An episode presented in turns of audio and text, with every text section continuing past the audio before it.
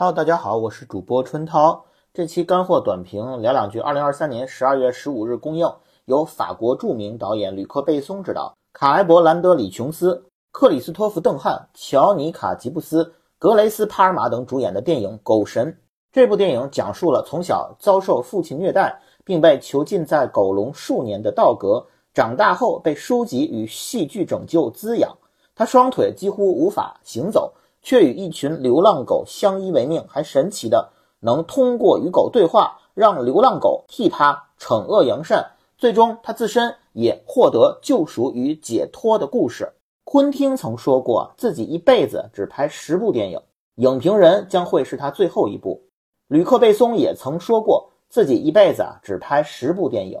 据不完全统计，《狗神》已经是老爷子的第十九部电影了。导演的嘴，骗人的鬼。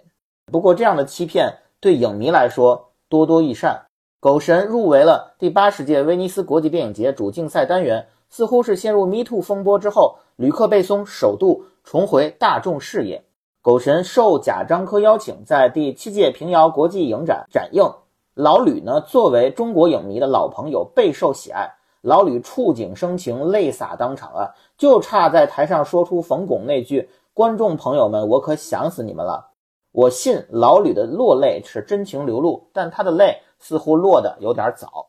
狗神》与三大队在同一日公映，截至目前为止，内地票房还没有超过八百万。绝大部分影院几乎每天仅有一场晚间排片，院线和观众似乎对吕克·贝松并不买账。而在同一届平遥入围的《河边的错误》，票房已超越《地球最后的夜晚》，几乎成为国内艺术电影的票房天花板。两相对比。问题究竟出在哪儿？狗神的主演卡莱伯·兰德里琼斯这个名字对国内观众来讲可能略显陌生。他最为大众熟知的角色应该是《X 战警：第一课》中那个发声纳波的变种人，和在三块广告牌中被暴躁警官从二楼推下的那个倒霉蛋儿。但如今的他已是第七十四届戛纳影帝，在艺术电影领域成名已久。尽管道格这个角色驾驭难度极高。但卡莱伯还是在《狗神》中奉献了几乎无可指摘的表演。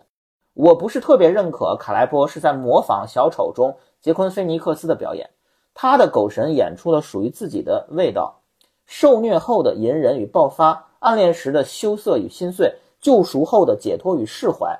在天使与魔鬼之间游移挣扎，层次复杂却松弛准确，浑然天成。《狗神》之所以能让吕克·贝松首度入围欧洲三大电影节主竞赛单元，卡莱伯的表演无疑起到了决定性的作用。毫不夸张地说，仅凭他的表演就值回票价。在吕克·贝松执导的这个杀手不太冷中，年幼的娜塔莉·波特曼问让·雷诺：“生活是永远这样艰难，还是说仅仅在童年才如此？”让·雷诺告诉他：“永远如此。”这似乎是吕克·贝松永远的童年伤痛母题。欣慰的是，吕克·贝松没有让《狗神》沦为一个简单粗暴的复仇故事。主角道格在被全世界几乎所有人抛弃之后，依然保留体面、温柔、共情、自省的一面，这一点令人尤为动容。除了表演，在《狗神》中，你还能明显感受到吕克·贝松的导演状态再现。他多年的类型片导演经验，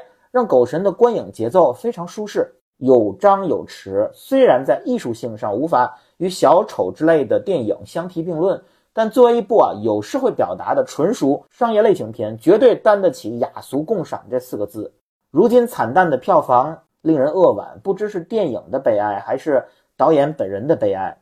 不过近年来啊，吕克·贝松的确有种江郎才尽之感。动作片《安娜》呢，似乎是尼基塔的自我重复；科幻片《星际特工：千星之城》。也似乎是第五元素的自我复制，相应的，狗神给人的第一印象也很容易有一种似曾相识感，似乎是吕克·贝松在看到杰昆·菲尼克斯演小丑火了，于是就如法炮制，想票房口碑双丰收。然后陈凯歌《霸王别姬》中啊有一个切小指头的那个阉割隐喻，哎，我也照葫芦画瓢来一个什么原生家庭啊、边缘群体啊、动物保护啊，各种热门元素一锅烩。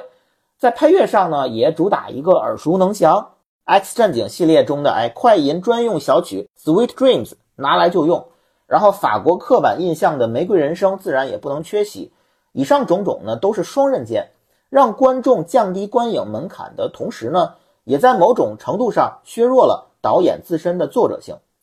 同为欧洲名导，法国导演吕克·贝松和荷兰导演保罗·范霍文其实是一对有趣的对照。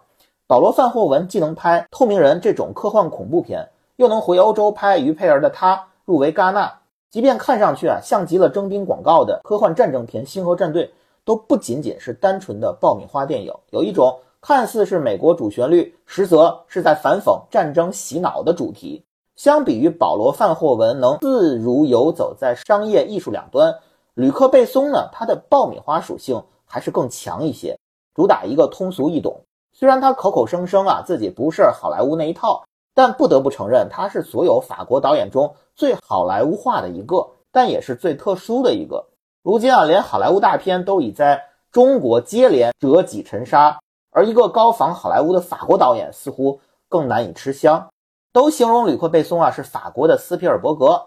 这部《狗神》却让我想起了另外一位导演迪姆·波顿，既纯真又黑暗，既残酷又童话，有一种独特的浪漫感。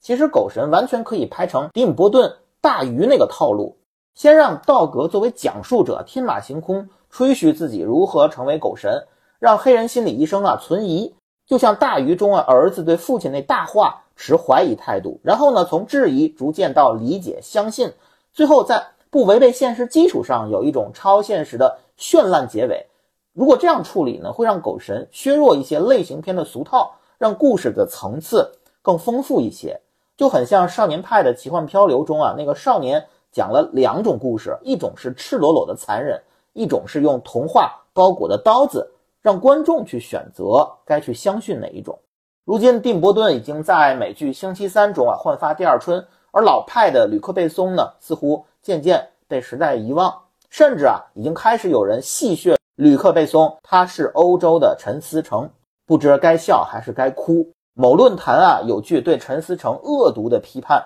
刀在手，杀陈狗。”虽然我也极度不喜欢《消失的他》，但作为在商业上成功，也推动过类型片与产业发展的制片人兼导演。陈思诚真的罪不至此，